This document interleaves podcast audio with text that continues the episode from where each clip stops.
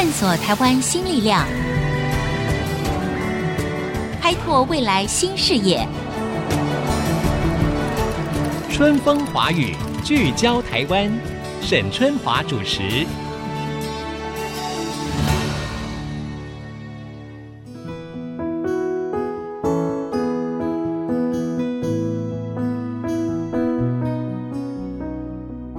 大家好，欢迎收听 IC 之音春风华语聚焦台湾，我是节目主持人沈春华。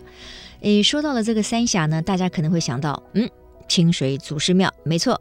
哎，你也可能会想到三峡老街，是的。或者你会想到金牛角。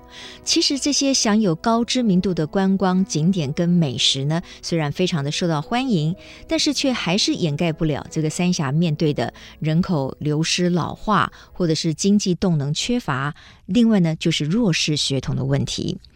但是这些困境呢，却也给了返乡年轻人一种新的思维跟愿景，希望能够从文创啊、旅游啊、公益啊跟社区出发，能够吸引更多的年轻人愿意返乡来翻转三峡。所以今天呢，呃，我们邀请到的这一位呢，就是在这个努力之下做的相当有声有色的甘乐文创的执行长林俊成。俊成您好，沈姐好，各位听众朋友大家好，我是俊成。哎，俊成说起来你是三峡人呐、啊，从小在三峡出生长大吧？没错，对不对？对，算是在地三峡人。犀利。但是呢，跟很多年轻人一样，当更大一点，或者是念完书之后，就会想要到台北这个大都市来打拼，对不对？寻找更多的机会。不过，我我想要问你的第一个问题是我比较好奇的是，你大学只念了半年就决定休学，为什么？是比尔盖茨、贾伯斯给你什么启发吗？其实也不是、欸，因为那时候，嗯，因为我父母亲比较早离婚。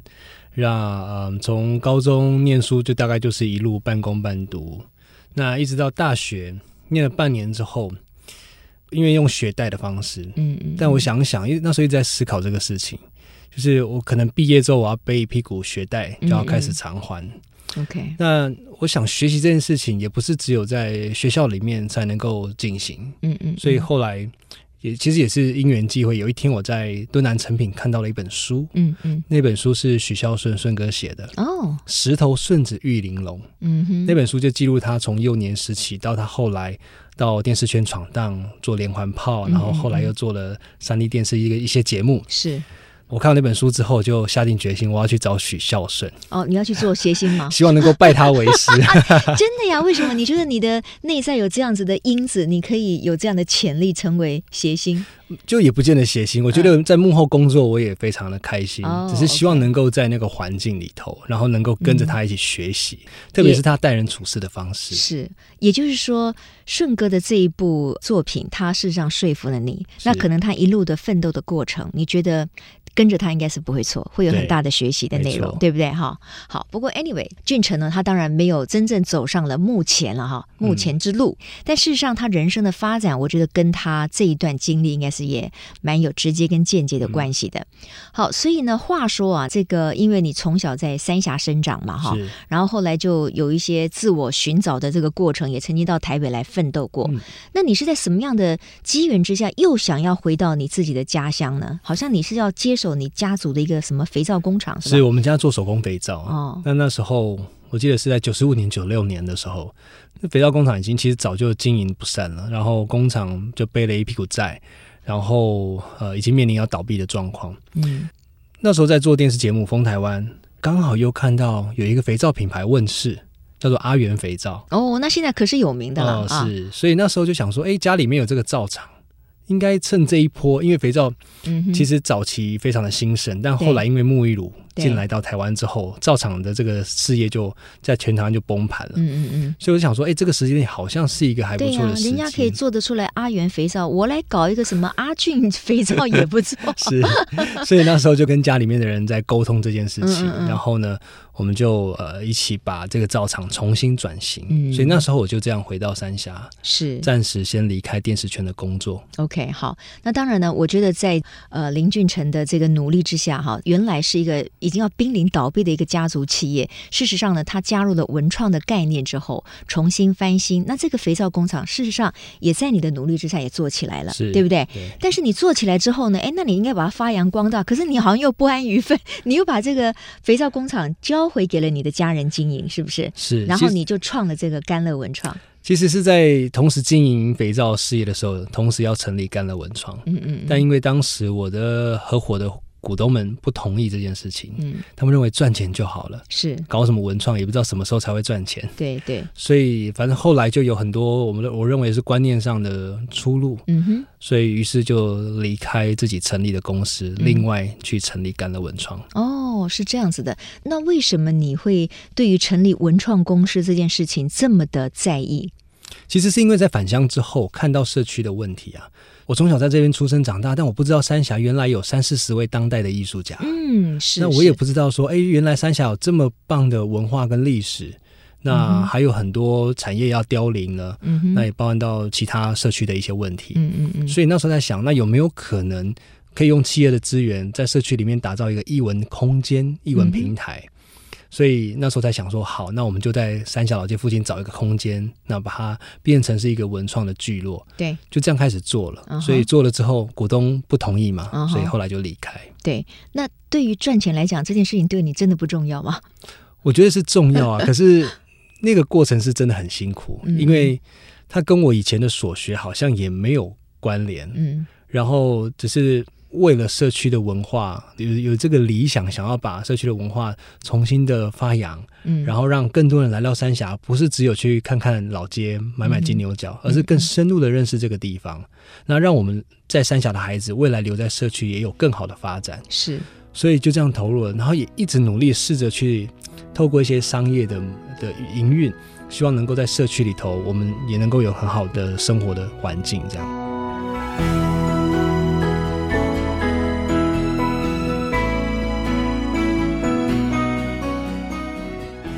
好，所以各位听众，我们可以听得出来呢，甘乐文创的执行长林俊成呢，是一个有理想、有抱负的笑脸郎哈。但是呢，呃，我觉得大部分的人都会认为哈，理想跟抱负呢，一定要有实践的可能。是。还有就是说，你既然是一个生意或者是一个企业哈，你总是要让它能够永续经营。所以你刚才自己也提到了，就是说你一直在思考怎么样能够把你希望能够活化这个地方的文化啦、艺术啦哈这些资源。但是要让它能够永续经营下去，所以这个商业模式的建立其实是很重要的。是，所以当你有这个满腔的理想抱负的时候，你在一开始，你有没有想过你要用什么样的商业模式来让你的这个甘乐文创可以继续的经营下去？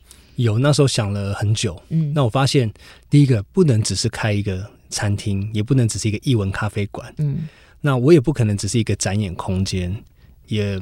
不可能只做设计。哎呦，你已经讲了好几个不同的面向了。所以 那时候就通通把这些东西都都放在一起做。哦，是这个意思哦，就变成一个非常复合式的经营，或者是一个文创产业链。没错。哦哦 OK，那你这个的目的是觉得说，哦，如果拿一个面向可能一时赚不了钱，哎，起码我餐厅可能收入还会不错，yes, 或者卖卖什么欧米伽给之类的，也可以有一点收入，确实是这个意思吗？分散分散风险的概念啊哈，uh -huh, 对。但是它也可能是你同时承担了很多风险，有没有想过？嗯，没错。但是我因为当时就在想，我在社区面对到这些问题，我不可能只解决单一的问题，我必须要有系统性的。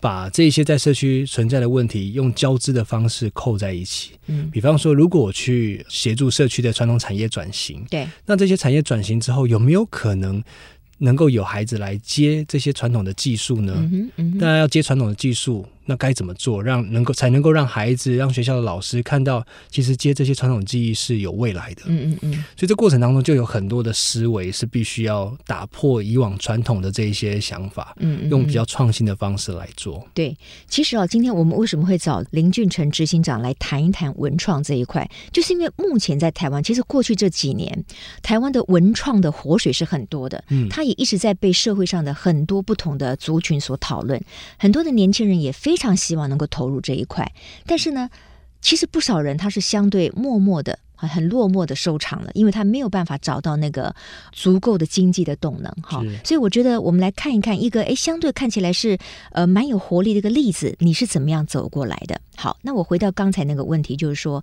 你决定做一个复合式经营的文创的产业嘛哈、嗯？最基本的是你要有个根据地，对不对？你刚才提到了，是，那你就在这个三峡社区里面找到了一个呃，好像是一个什么老房子？老房子，这个房子有多老？大概一百多年，一百多年了。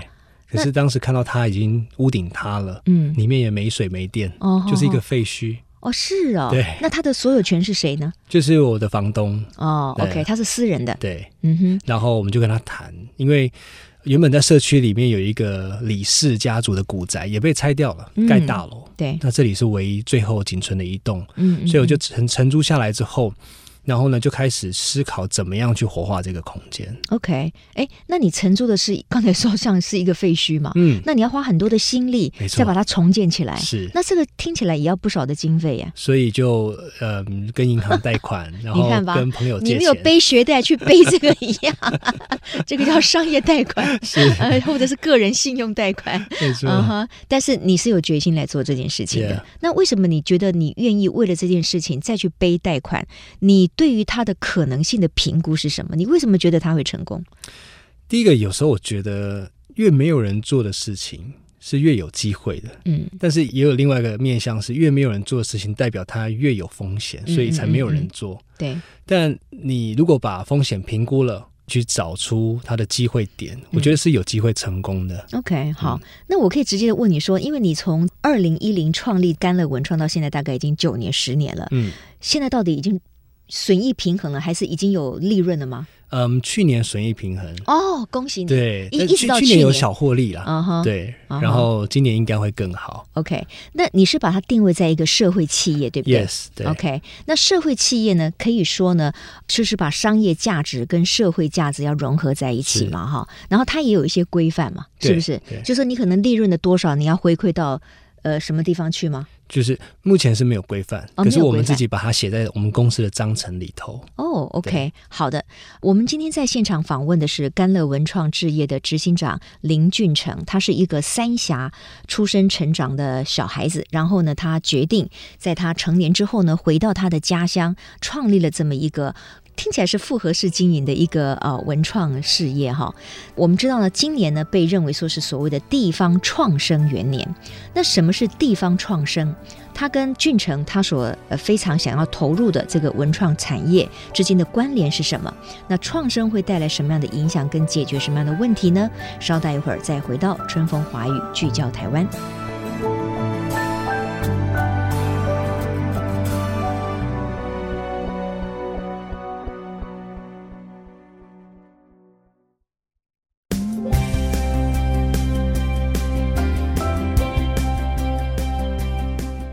各位听众，欢迎回到春风华语聚焦台湾。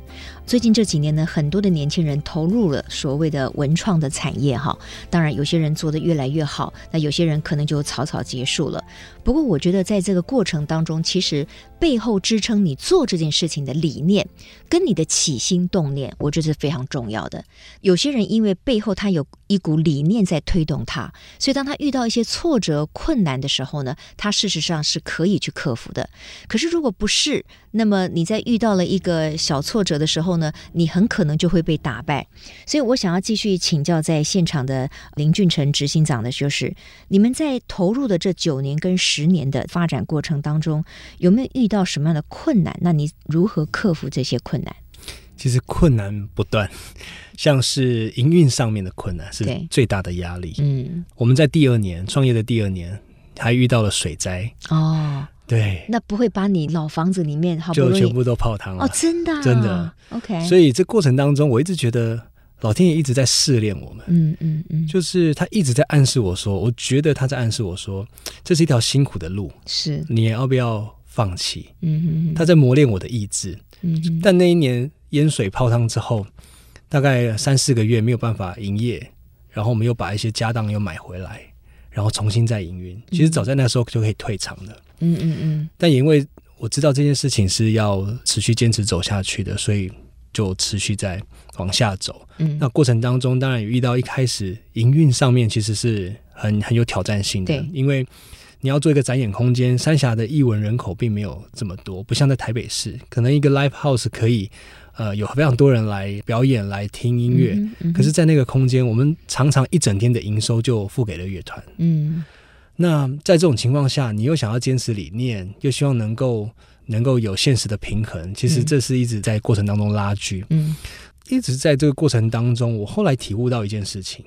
我从陪伴孩子的身上体会到一件事，嗯，就是学会等待，学会等待。嗯，OK。因为我们在陪伴社区的这些弱势的孩子，我们很清楚知道说，我不能有一个想法，说我今天陪伴他了，可能一个月之后我就我就看到成效了，应该要看到什么样的改变，他就变得非常好，突飞猛进的，不可能的。对对，因为我们都忽略掉，可能在他来到我们机构之前，可能。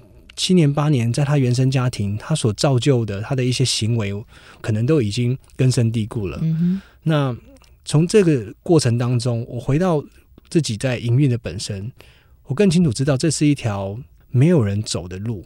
我本来就必须要去等待他慢慢的成长，嗯嗯，是，或者是说让社会有更多人看到甘乐在做的事情跟他的社会的价值是。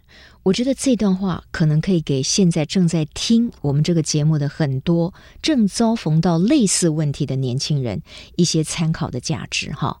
当你不管是创业，或者是你在做一件你认为很有理想性的事情的时候，然后你遇到了一个很重大的挫折，比如说像俊成，他就是一场水灾，把一个他辛苦再重建起来的老房子的这个根据地给毁了。这个时候，很多人当然选择退场。那刚才俊成呢提到了。另外一件事情，也是我在今天的节目当中要跟大家来分享的，因为俊成他所做的文创产业，这个背后呢，还有一个很大的关怀，就是对于三峡在地一些比较弱势家庭的孩子们的关怀跟陪伴。当他遇到了他的一个重大挫折的时候，是他对孩子们的陪伴这件事情，反而给了他另外一个反思的一个力量。嗯，可以这样讲吗？是，对不对？就像你刚才说的，你关心这些孩子。你不可能寄望他在很短的时间之内，他就所有的问题通通解决了，对不对？你等待、陪伴，看看事情会不会有转机。你如果通不过这些挫折跟试炼，那么那个美好的一刻就永远不会到来。没错。所以你本来是关怀孩子的，可是从孩子的陪伴身上获得到更多，对，是不是这个样子？啊哈。Uh 所以我觉得这是很棒的一件事情。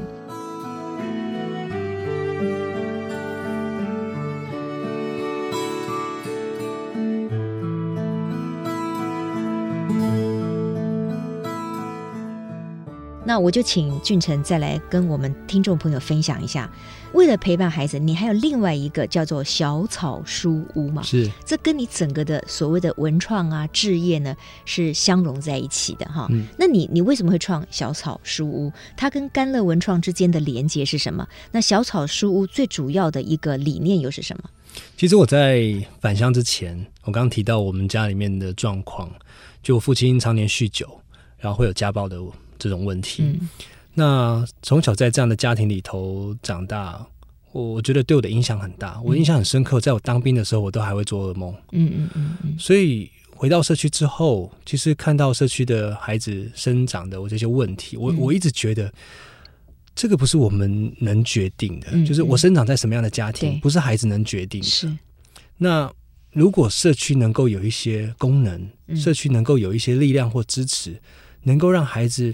有更好的成长，我觉得那是一件很棒的事情。嗯。那当然，这个过程里面也因为我之前到电视圈，顺哥其实带我像自己的孩子一样，嗯嗯嗯，像我的哥哥一样。是，像我在当兵的时候，他也特地到营区来会客。嗯嗯嗯，我觉得据说前两个礼拜都没有人是 没有没有人来跟你会客，有一点干嘛很落寞，对，不对？哈，人家可能很多啊，什么爸爸妈妈啊、嫂嫂啊，或者女友啊什么之类李东博啦。所以顺哥就下去这个，对他默默出现在营区，我我真的好感动。是是是，我可以体会。对。Uh 所以一直回到社区之后，我就开始投入我孩子的陪伴。本来没有要成立小草书的，嗯、只是想说，啊，一个礼拜去陪伴社区的孩子。但后来就发现，怎么问题这么多？这么多。嗯、那有一次有一个假日，我们两个孩子被抓了，一个被移送少年法院，嗯嗯嗯一个被送了警察局。是因为过程当中有一个孩子没有饭吃，然后家人也都不在，他就到超商去偷，后来被超商的店员抓住了，报警。另外一个孩子想赚零用钱，嗯，那社区里面有药头，就请孩子帮忙去做交易。嗯，他去的第二趟赚了钱，但路上就被警察抓了，就被移送。后来才意识到说，哎，原来社区的孩子在假日的时候是没有人陪伴的。嗯，那我们当时就在想说，那接下来寒暑假怎么办呢？这群孩子在暑假这么长的假期，他们去哪里？我问了学校，学校说没有任何的资源能够照顾孩子，因为老师也放假了。嗯、那我才想说，那有没有可能我们自己来办课程？嗯，至少让这群孩子能够在暑假这个阶段不会发生其他我们意想不到的事情。是是。所以我就开始找资源，嗯，那个资源是找身边的朋友，大家来认养课程，嗯，因为没钱，对，所以认养课程呢。就找了一个在夜店当 DJ 的朋友，他就来教来教大家怎么样 刷盘子，对对对，然后玩节奏，对对对。那我自己认养一堂游泳课，也有朋友来教孩子们做蛋糕、做点心，嗯嗯，就这样十堂课就开成了。是，然后第一年暑假过了，第二年、第三年。那请问小孩的他们的反应如何呢？真的会乖乖的来上这些课吗？孩子们很喜欢，而且因为我觉得你开的课都蛮棒的，什么是刷刷节奏啊，对不对？然后烘焙啊什么之类，然后游泳课啊，我觉得你的课应该蛮吸引这些小孩。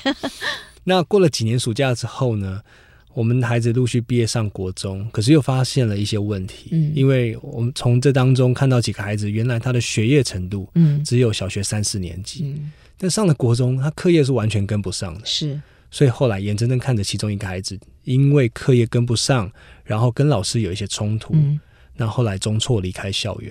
那个孩子中辍之后。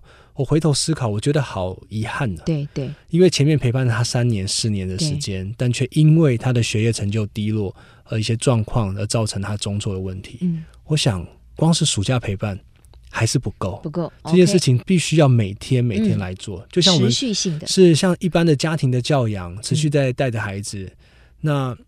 这件事情也放在心里面，不太敢做，因为我觉得光是暑假已经够累了。对啊，是啊，那个压力啊，或者时间的付出等等，是很庞大的。对，嗯。但后来真的看不下孩子遇到这样的问题，所以后来我们就决定说，好吧，那就在社区找一个空间，嗯、我们来成立一个据点，至少让街区这些国中小学的孩子放学能够回来，有人照顾他们。哎，我每次呢，这个访问我的来宾哈，听到台湾的这些比较弱势儿童他们所面临的一些困境跟问题的时候，其实我非常有感慨。尤其你刚才还提到了一个故事，就是说那个小朋友因为肚子饿，然后旁边没有大人陪伴，他饿到必须要去超商去拿东西吃哈。我觉得这件事情是绝对我们不能够让台湾社会发生的。嗯、其实后来有很多的县市，他有跟地方的一些超商合作嘛，新北市后来就有了，对，不，对，对不对？这件事情，我就应该得到了部分的解决哈。我的意思也就是说，原来在台湾有这么多的。不只是偏乡哦，你看，呃，我本来以为说可能是局限在山地的一些部落啊，啊，那些原住民的小朋友、弱势的家庭，结果你看，就连是在三峡都市的边边，那也可能会有很多弱势家庭的小朋友，所以我我觉得很感动了，就是说我们的社会上有这么多不同的大哥哥、大姐姐，他们愿意投入这样子的一种陪伴，陪伴，我觉得对于小朋友的成长是非常重要的一件事情啊，所以俊成愿意做。这件事情，我觉得是非常令人肯定的。那也就是因为它背后有很多这些真正是要关怀地方，不管是文化的、艺术的、教育的、弱势儿童的，所以我想也。可以让他在遇到困难的时候，他可以愿意克服困难，一关一关的走下去。那也是因为这样子，使得甘乐文创呢，在过去这么些年来，你们获得了很多奖。哎，我看了一下，我也吓了一跳。像比如说，你们在二零一二年、二零一三年就获得了文化部的文创精品奖。是。二零一三年的时候呢，还获得了教育部的社教公益奖，对不对？嗯、那最近呢，就是说二零一九年还获得了《远见》杂志的社企之星，啊，社会企业，嗯、那就是代表。你这个耕耘都有所成嘛，这个就很恭喜你，所以很欣慰，很欣慰，对不对？所以当年一场水灾没有就打倒了你的意志，这件事情你的坚持还是有所成的。是，谢谢我们今天甘乐文创也是小草书屋的执行长林俊成到我们节目当中来分享你个人的经验，谢谢你，谢谢沈姐，也谢谢所有的听众朋友今天的收听，我是沈春华，下周春风华语聚焦台湾，我们空中再会。本节目由世界先进机体电路赞助播出，探索真相，开拓未来。世界先进机体电路与您一起聚焦台湾。